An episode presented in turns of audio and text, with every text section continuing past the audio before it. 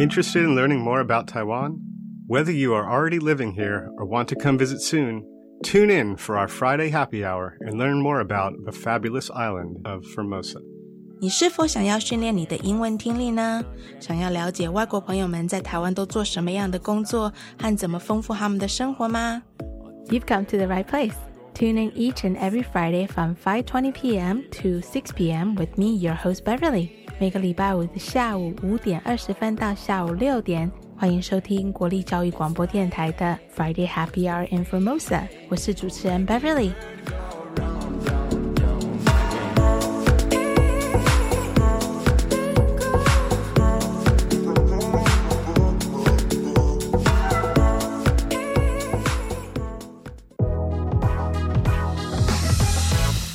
Happy Friday, everyone!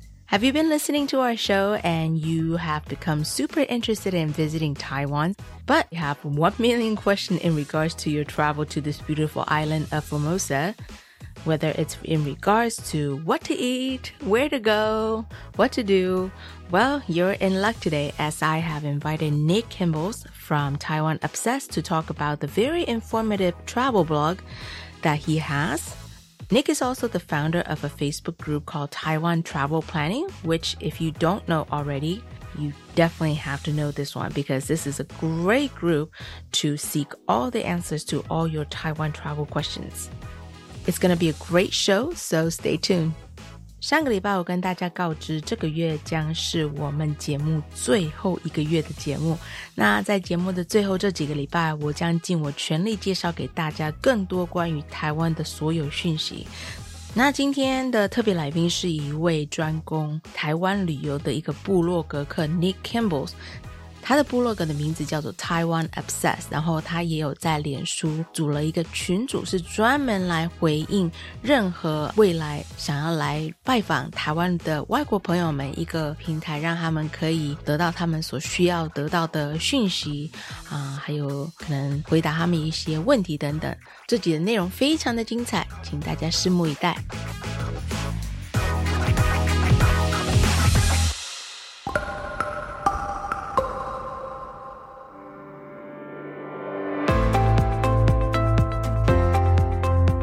Everyone, I'm Emily and I study at Taipei Wego Private Senior High School and I'm a staff writer in Taipei Teen Tribune. Well, a few of my hobbies are reading and listening to music. A few of my favorite artists are Taylor Swift and Olivia Rodrigo. Recently, I've been writing a story on my own and it's about murder. I find many of the characters inside reflect many people around me in my life, so I'm excited on how it will turn out. My article is about how gossip is beneficial to students. From my point of view, half the students go to school for gossip. A few girls or boys would gather together and form small circles chatting about some other friend. It is the motivation for students to sit through the boring classes. Gossip also relieves stress because it's like listening to a drama. After a long day of school, the best reward is listening to the juicy gossip about a breakup. While most people believe gossip is harmful in any situation, that's simply not true. Gossip is not trash talking nor bullying. Bullying is harming others directly and destroying other people's relationships. Gossip, on the other hand, is only talking about others and asking for information. If we view gossip as a fun talk about people we know, it is easy to find gossip really entertaining. So go ahead and gossip away, people. 八卦对学生有许多好处，但是我相信许多人第一次听到的时候都会有些疑惑，所以我在文章中提到最重要的一点就是八卦不等于霸凌，霸凌是有意的去诋毁别人，甚至破坏友谊，但八卦比较像是茶余饭后的聊天，几个朋友聚在一起问问隔壁同学的成绩，或者讨论哪个老师的上课方式，听了解释后，希望你们的观点会有所改变。八卦对于学生而言也是很好的放松，因为跟听连续剧一样，而且还是每天更新，不用等待的。身为一个学生，我也不瞒大家，几乎每一位学生去学校前都会期待今天会听到什么八卦。Many students' conversations feature gossip. One day I realized suddenly that gossip takes up a large portion of our lives. When I jump out of bed every day, I think of the gossip that my friends would tell me at school. However, I also noticed that many adults dislike gossip and tell us not to talk about others behind their backs, which is why I want to explain how they misunderstood gossip completely. Thank you, Emily, for that article on gossip is beneficial for students. That's all the news for today.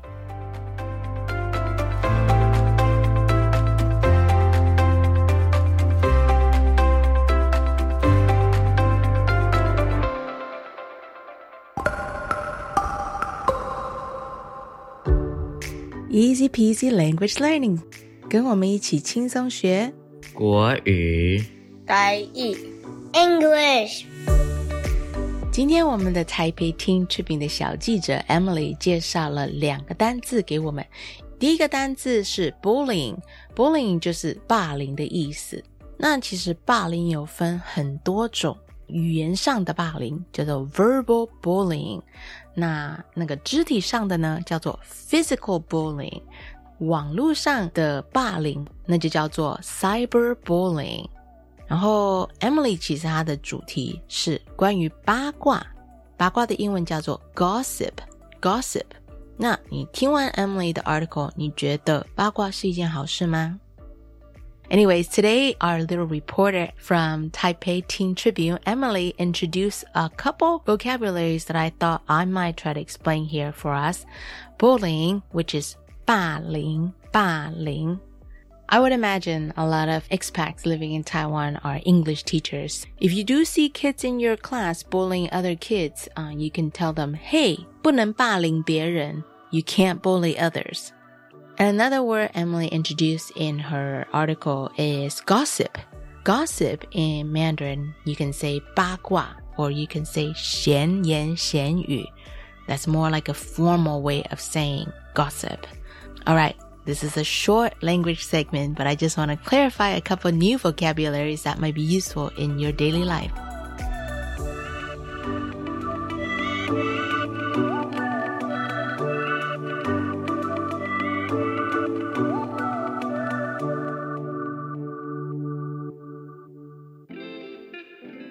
Hi, my name is Nick from Taiwan Obsessed. I've picked the song Rainbow by Jack Johnson and G Love to share with you all. This is what I was listening to when I first arrived in Taiwan in 2008. It comes from a documentary Jack Johnson made about traveling and surfing. One, two,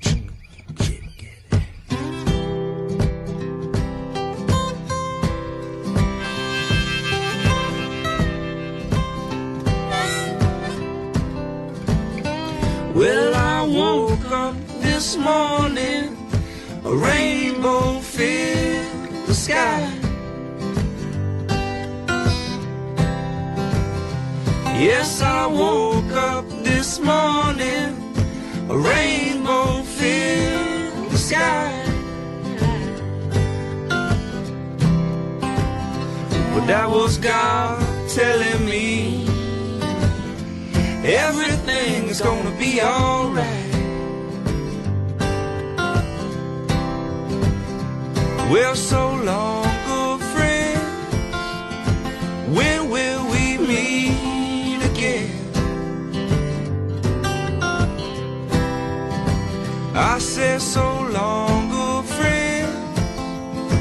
When will we meet again?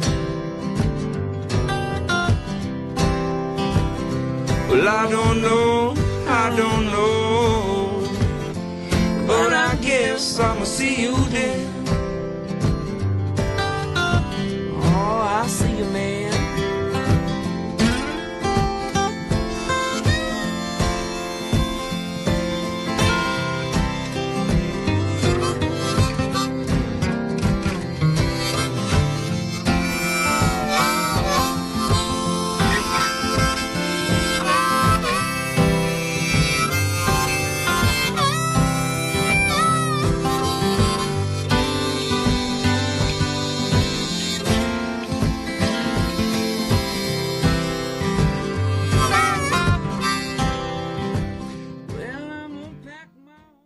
你最近在忙什么啊？因为我想让更多人认识居住的社区，所以正在策划一系列活动，像是工作假期招募、导览、地图绘制。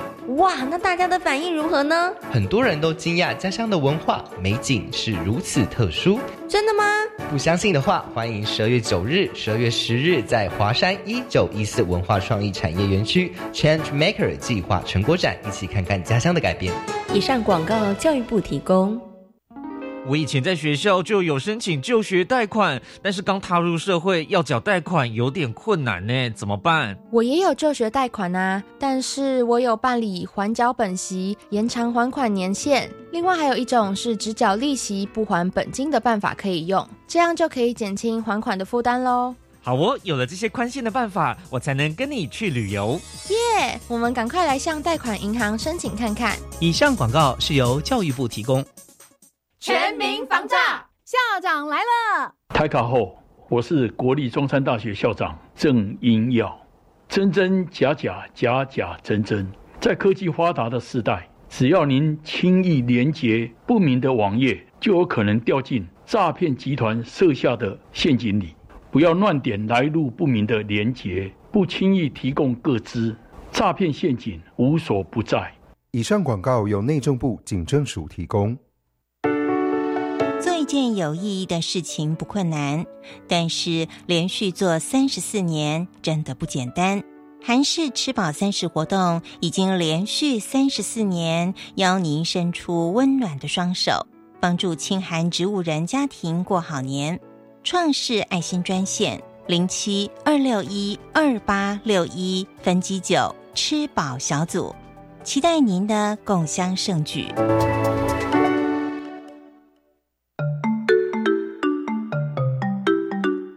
里是教育广播电台高雄分台，我们的收听频率是高平地区 FM 一零一点七，恒春地区 FM 九九点三，澎湖地区 FM 九九点一。江南地区 FM 一零七点七，欢迎您收听教育电台所制播的优质节目。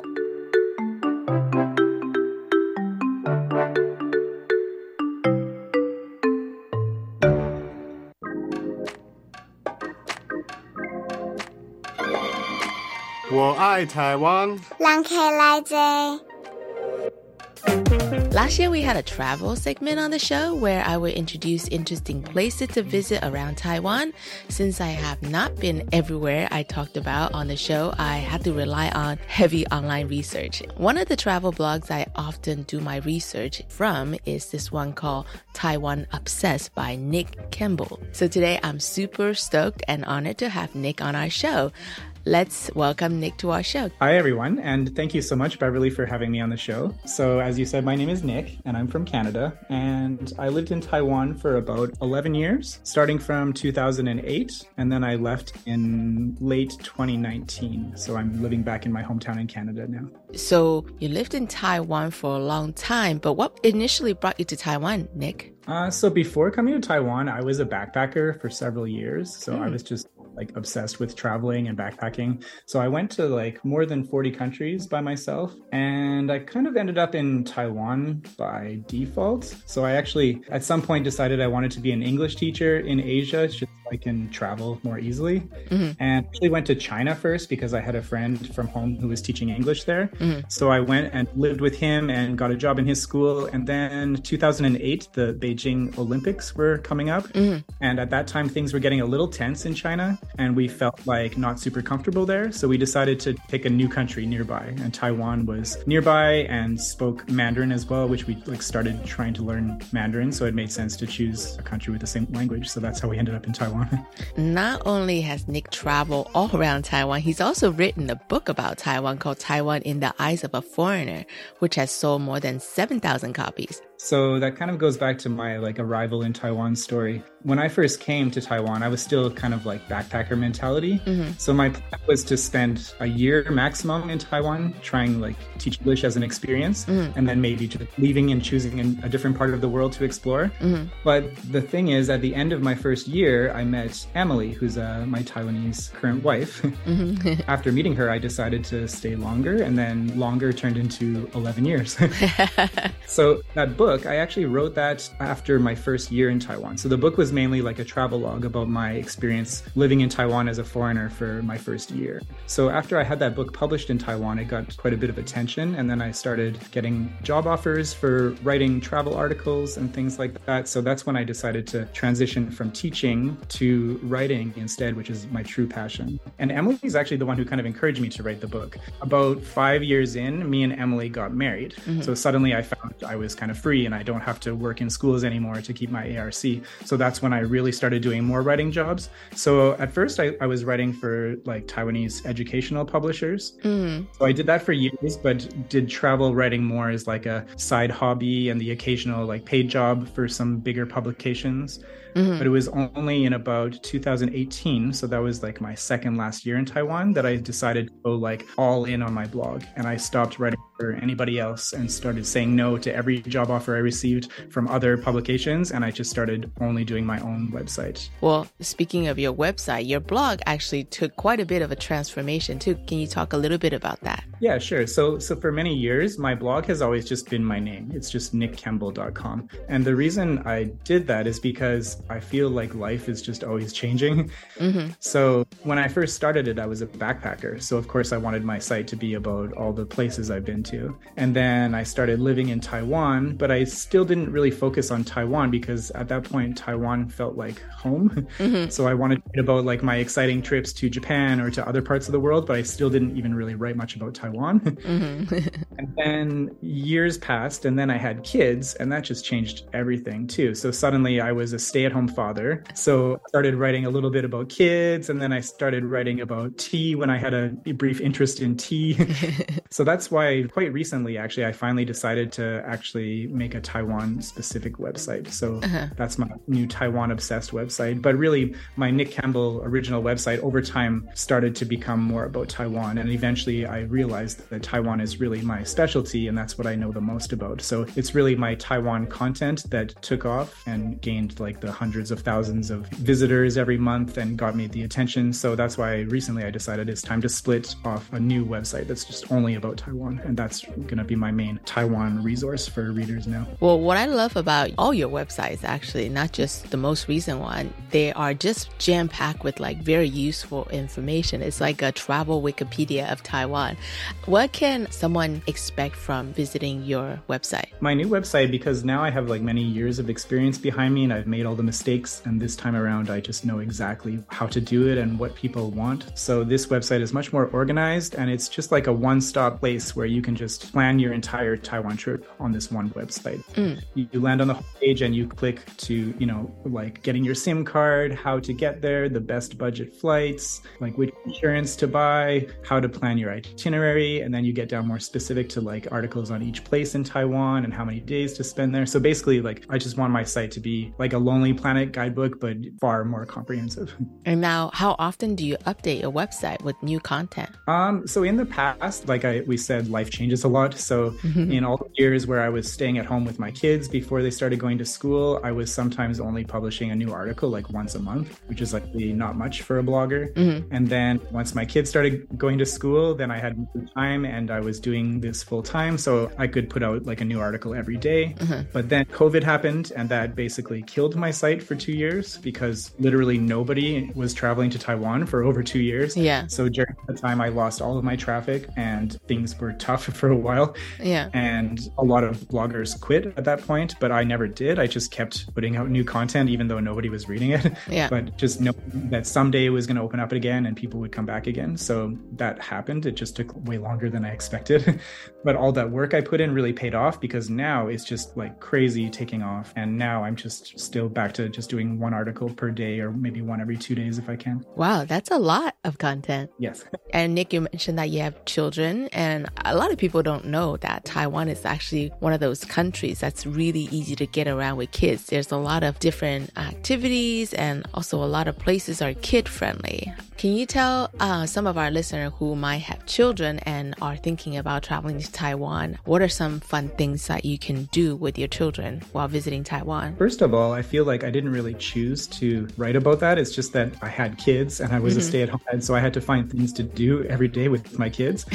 and before having kids, I loved traveling, even mm-hmm. while living in Taiwan. I loved traveling around all the time. So once I had kids, I just didn't really change anything. So I just Mm. started bringing kids with me everywhere. Yeah. So by the age of like two, my kids had been all around Taiwan. They've been to Mm. like the offshore islands, and I often just took them by myself because my wife was working. Uh. So we would get like all kinds of comments from locals, like, "Wow, this dad is taking the kid, the babies by himself." Like they were very surprised by that. Yeah. I just kind of did that because I just I didn't want to stop traveling, and then I was a blogger, so it only made sense to start like you know recording those things. Uh. And as someone living in Taiwan, as opposed to just like visiting for a few weeks with kids, I feel like I had more of like an perspective of Mhm. Taiwan and places to take your kids, and being able to speak to locals and look up information in Mandarin. I like I'm able to access a lot of information that maybe English readers online can't find. So it just makes sense that I can write articles that can help visiting parents to find that same information or how to do things with their kids instead of just not being able to. Yeah, um, but I- I'm sure your kids are really enjoying this journey with you to really experience Taiwan at all at such a young age too, right? Yeah, for sure. Like by the time we left, they were like four and five. So their Mhm. memory early Taiwan are a little limited, but they do actually remember a surprising amount of things. And sometimes like show pictures of those trips brings back the memories. Aw. But now, now that we're living in Canada, we usually go back about once a year. Mhm. And so we're kind of like visiting Taiwan as travelers now too. So we kind of have like the insider perspective having lived there, but now we're going there as visitors and planning trips around the country. So we're kind of getting like both angles. Mhm. When we're here, they miss there, and when we're there, they miss here, just like me and my wife. Aw. Nick, I'm always amazed at how detailed your blog posts are. Uh, you always pack each post with very useful information and practical ones that I don't even think about. I'm the type of person that likes to plan my trip last minute, so it's really nice that people, you know, like I can just Google and then look up and be like, oh, Nick did all the homework for us. But can you walk us through the process of each blog post? Like, how long does it usually take you to actually write each post? So, so first, I just want to mention that I'm basically the opposite from you. Like, I'm a planner, and I, I've always been like that. I love details, and I Ah. honestly think I sometimes enjoy planning a trip more than actually going on the trip. like, I just I, I love planning that much, and even like back in university, I loved writing essays. So, so writing comes like super easily for me. Mhm. But uh, as for a, a new article, like it really depends on the topic. But if let's say I'm writing about some smaller area in Taiwan and there's not much English information about that, Mhm. so the first thing I would do is like read every single English article out there about that place. Mm. And then I would like do a deep dive on Google Maps and just like zoom in and look at little spots that are there and read all the reviews of people that visited them and check out the restaurants and check out the hotels and read all the reviews for those. And then if I'm really going deep and there's really not much English information, then I might even start like looking at some Mandarin blogs because there's always way more information Mm. about Taiwan places. For sure. So even just like plugging some Mandarin blogs into Google Translate and seeing what locals are introducing there, that opens Mhm. up a lot of things for me to write about that no one else has covered before. Mhm. And then after doing all of that, I'll actually go there myself and then Mhm. I'll get pictures of the places that I found and I'll confirm that some of those places really are still there or really are worth visiting or not worth visiting. And that's where it all kind of comes together. And then actually writing the article because I've already researched it so much and I've been there and it's all fresh in my head to actually like write the article is like a breeze for me. Like I might do that in a few hours or something. Nice. I recently joined this Facebook group called Taiwan Travel Planning, which is a group where foreign visitors can go and ask about anything about Taiwan. And I understand, Nick, you are not just the admin, you actually founded the group. So I started that group like kind of ironically right when we moved back to Canada, Mm. um, the end of 2019. And so I actually started that group right in those two months there. And my Taiwan website was kind of like taking off, even though I just left Taiwan. Mhm. and wanting to make that my full time job in Canada so I don't have to get a real job in Canada. Mhm. And so starting a Facebook group to go with your blog just kind of makes sense for many reasons. Like there's many benefits of having a group to go along with your blog. So I Mm. started at that time, but then as soon as I started it, COVID started and everybody stopped planning their trips to Taiwan.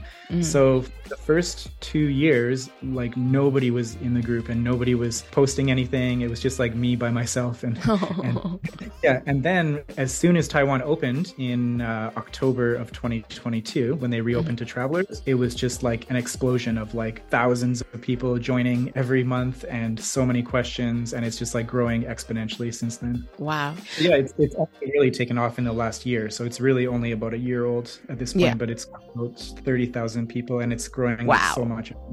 yeah. It's like literally Nick is on there all the time answering questions. I don't know how he does it.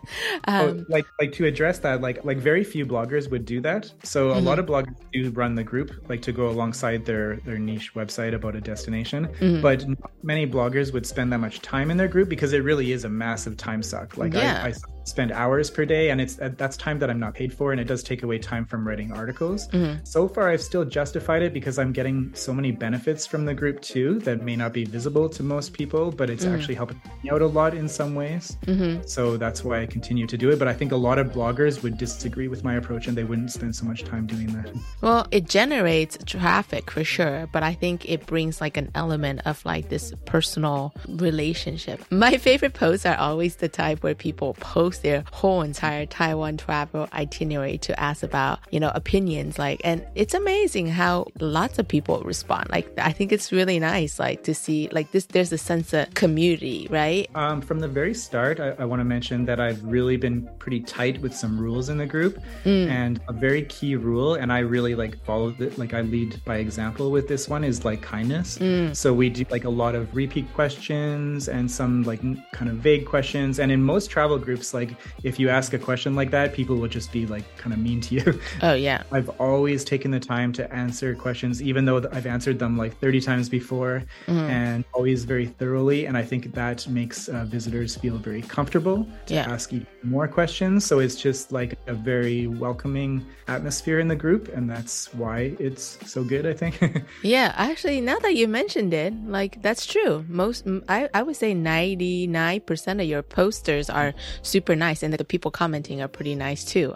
What are some of the most common uh, questions people ask in this group? Um, so there are some common questions that like a lot of um, I guess like long-term members of the group or people living in Taiwan kind of get annoyed with. Mm. So these are the kind of like how's the weather tomorrow and how's Yeah. the weather in December? Like these like constant weather questions when you can just like look up the weather. Yeah. But I think a lot of that has to do with the fact that a lot of visitors to Taiwan and a lot of members of our group, they're not from Western countries, they're from Asia and especially like Southeast Asia. Mm. So a lot of living in countries that don't really have winter or these Mm. Or they never experienced cold weather in their life. So it's kind of hard for them to imagine like what a Taiwan winter feels like Yeah. or what 10 degrees Celsius feels like that. Like like Uh-huh. that that's almost scary to them. so Yeah. we do get a lot of general weather questions or like quite vague questions like I'm coming there for 5 days and I love culture and nature and temples. So what should I do? So those are kind of my least favorite questions. Yeah. But the questions I love are like because you I mentioned before that I'm very detail oriented, and I found that, that there's one country of people. They're the top members of our group, uh, Singapore. Yes. So we have tons of Singaporean travelers, and I, I found that Singaporean travelers are so much like me. Like they love details and they love planning like every single aspect Yes. of their trip. So they're our top membership group, and I think we've just like found the right match. Like they have these crazy detailed itineraries and questions, and I have Yeah. all the detailed answers for them. So I think that's why it works so well. You you have a couple uh, regular member who comments on there, and I believe they're Singaporean too, and they're like so detailed. It's Like they should be honorary admins. and, and I think part of it is that um, like there's several reasons, but like we have share a bit of shared culture. Like there's a lot of people there with Chinese background, and Mm. um, but also Taiwan tourism has done like a massive tourism campaign in Singapore. So they're like Ah. pushing Taiwan in Singapore as like a travel destination, and it's, it's Mhm. not that way, and it's like almost the same time zone. So there's just many reasons why it just works. But we're such a Ah. tiny country; we send so many travelers over. Yeah, well, sa- same thing. Singapore is a very tiny country too, so I could see like if they want to go anywhere, they want to plan it out. They don't want to, you know, eat the wrong food and waste all that calorie, right?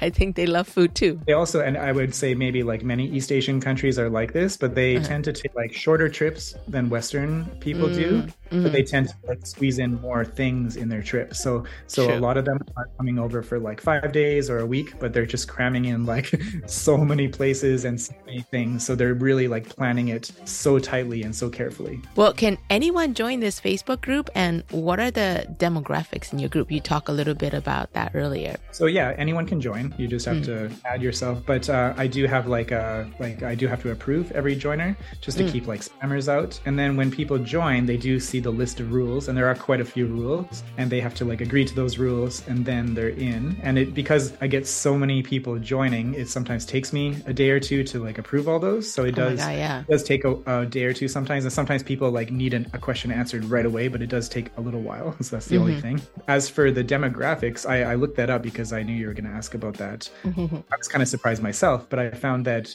70% women, which I guess is also not surprising because I think that generally speaking, for a lot of uh, families and couples, like women are do are more of the planners. Not always, Mm. but and then not. Mhm.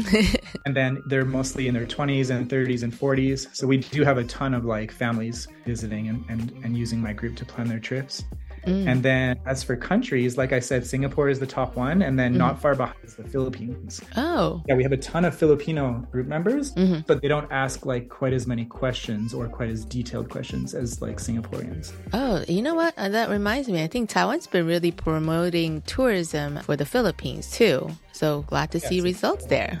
They're just very close too, so it's a, it's a very cheap and short flight from the Philippines to Taiwan. So it makes sense that there's lots of Filipino travelers. or do you have a special story about a particular post that you would like to share with our listeners? For favorite type of post, like I do Mm. love detailed posts. Mm. Love when there's a question where I kind of feel like I have some special insider information about that. Like, I Mm. don't love questions where I know those people could have just Googled and found that answer by themselves, and I'm just doing the Googling for them, or I'm just Uh-huh. like leading to a page on my website where I already answered that question. But I Mm. just, I love when people ask like a really specific, really random question, and I can just, I just can somehow either know the answer to that or I can find the answer to that. Like, I do sometimes have to actually like maybe make a phone call for somebody or ask my wife who's Uh. Mandarin and she can like look up a really like tough thing to figure out. Mhm. I actually love those kind of challenging questions. As for special or unusual um, questions or posts, um, one that comes to mind is recently somebody literally told me they love me. oh my goodness. Love to me just for answering their question. And and another person maybe a few months ago um, asked for my PayPal and then sent me 200 US dollars just for helping her out so much. Oh my God. What a nice gesture. Oh. Yeah. I thought she made a mistake and maybe she meant to send me like twenty dollars, but she was like, no. She said that I had probably saved her like five or ten hours of research time, so that was like worth the money for her. Aw. One group member not long ago told me I'm like the Rick Steves of Taiwan, so that yeah, it made me feel a little bit old, but I did think the comparison was kind of funny. One thing that I did notice is a lot of people post using the anonymous Yeah. feature. Yeah. That's so weird. Like, um, like I think someone said, "Are you ashamed to come to Taiwan or something?" So early on, I like I noticed that very quickly, and I actually Yeah. turned that off at some point because I found it kind of like unnecessary. Like, Yeah. usually anonymous posting should be for asking like an embarrassing or sensitive question, but people are like Yeah. using anonymous to ask like the most basic travel questions. So I turned it off, and then as soon as I turned it off, I got a bunch of messages from mostly from Singaporeans, and they said their biggest thing is a lot of them are like planning trips without telling their boss or telling their oh. co and because Singapore is so small and so many of them are in the group, so a lot of Singaporeans are joining, and like a lot of their coworkers or their boss or their family members are in the group, and they don't want them to know that they're doing this trip or that they're the planner or something like that. So it turns out that's one of the main reasons why people do that. And I think another might just be like general shyness of I'm generalizing, but like a lot of Asian people are a little shy and they want to like ask a question that they might think is like a dumb question or something, so Yeah. they feel more comfortable going anonymous. So Yeah. I've just left it at that. Like a few of like the kind of like expats living in Taiwan that are in my group, they kind of complain about it, but like unless it's hurting anybody, I'm just gonna leave it as it is. As Nick had mentioned before, he's currently residing in his native country in Canada. Do you think you'll have plans to come back to Taiwan in the future, uh, besides your usual uh, annual visits? And if you do come back, even if you don't come back to live here, if you're just coming to visit, what do you miss the most? it, it was a big, really big job to to move our family around the world and set up our life here in Canada and mm-hmm. get our kids into school. And my wife had to go back to school before she could get a job here. And now she's just getting to that point of getting the job here. So it, it takes mm-hmm. like years to make a big move like that and, and get yeah. a new place. So I don't think we're ever going to like move permanently back to Taiwan while our kids are still at home. So for now, mm. pretty happy just doing like an annual trip back. And mm-hmm. right now we're doing like one trip back for visiting family and friends. And I'm also like, now that my Taiwan site is doing really well, I'm also like doing the occasional like trip by myself just for researching for my website. Mm. So I'm very happy with that right now. And we'll probably do that for the next like 10 or 20 years. But we are talking mm. about maybe moving back someday when we retire. That's awesome. As for places that I haven't been in Taiwan, there are still plenty, but like especially I haven't been to all of the offshore islands. So I would still like on my bucket list to go to like the Matsu Islands and Jinmen and Turtle Island. Like I haven't been to any of those yet. It's hard even when you live here. People think Taiwan is such a small country. Yeah. There's just really a lot to see, and also it's not. It's not. I mean, it's, it's sometimes it's hard with work schedule too, right? If you're living in Taiwan, you kind of go through like a honeymoon phase in your first year where you like go around and see lots of places. And then mm-hmm. a lot of like foreigners just kind of get like a little lazy after that and they just like yeah. find their comfort zone or their activities they like doing and they don't really travel around that much anymore. So mm-hmm. while living there, like like I was always obsessed with travel, so I still got out a lot. But it's still even after like 11 years living there, it wasn't enough time to see all the spots that I would like to see there. So there's still plenty more little spots that I would like to go to. I don't think that just applies for foreigners living in Taiwan. I think Taiwanese people too. It's the same thing. If you ask a lot of them, a lot of them's never even been to any offshore islands. You know? Yeah, it's, it's a super common reaction from local people, like about my website. They they always say like, "Oh, you've been to more places in Taiwan than I." Have, or you're more Taiwanese than I am. But it's it's just like a lot of them have actually been to lots of those places, but as kids with their family or something, and they just don't. Yeah, yeah, and sometimes it just takes a little bit of effort. It doesn't have to cost a lot of money. Yeah, yeah, for sure.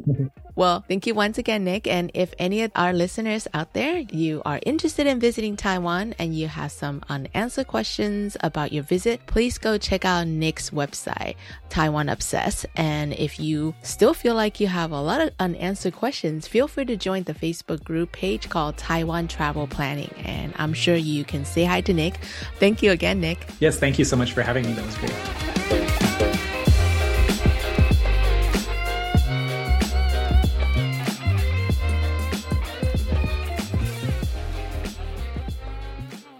have extended the invitation to ask a few past guests from our show to send a farewell message. Here is 德文就是这么简单 Daika and Michael. Hi Beverly. Hi Beverly. This is Michael. And this is Daika. From 德文就是这么简单 We just wanted to say thank you that you invited us to be a guest on your show and we we had a great time doing this. And we're thinking you're doing a wonderful job. Keep going. And we wish you good luck for the future, okay? Let's learn some more German Let's together. Learn some more German together. Bye bye. Bye bye. Tschüss.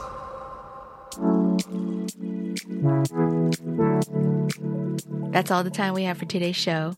I know we announced last week that this is going to be the last month of our show. So that's why I'm super determined to set you guys up with all you need to know before our show ends. So uh, today we had Nick on our show who runs the travel blog called Taiwan Obsessed. And I have to say, I've never met a travel blogger, content creator as attentive as Nick. He is super involved in the Facebook group Taiwan Travel Planning, and he is constantly putting up useful contents to his blog Taiwan Obsessed. So if you haven't followed Nick already on Facebook or you haven't joined his Facebook group, be sure to check him out. And Nick told me that he didn't used to like to get interviewed. So I'm super honored and flattered to have him on our show. Uh, we had so much fun chatting, and I hope you enjoyed today's show. 又到了节目的尾声，很高兴能够邀请到 Nick 来参加我们的采访。那 Nick 其实跟我讲说，他不太喜欢接受媒体的采访，因为他有时候可能觉得，嗯，他是那种幕后的人吧，可以真的深深的感受 Nick 真的是一个用心体验台湾生活的人。若是你加入他的脸书群组，你会发觉他几乎是在每个人的 po 文上都会尽量回答问题。我真的没有遇到这种情况，因为这真的是一个非常花时间的。东西。Nick 之所以这么用心的在经营他的脸书群组以及他的部落格，是因为他真的很想把他所爱的美丽台湾的文化和人群与全世界分享。那有空的话，不妨去看看他的部落格，或者是你也可以加入他的脸书群组。你可能会说：“哎，我是台湾人，我可能不需要知道这些讯息。”但是其实你有没有想过，你也可以加入那个群组，去练习英文，去回答这些外国游客的一些问题呢？那给他们一些在地建议，这也不是一个不错的方式，可以练习你的英文，对不对？Anyways, that's all the time we have for today's show. Have a great rest of this Friday, and we will. 希望大家能够有个美好的周末。下礼拜五同一时间，请继续收听 Friday Happy Hour in Formosa. This is your host Beverly signing off.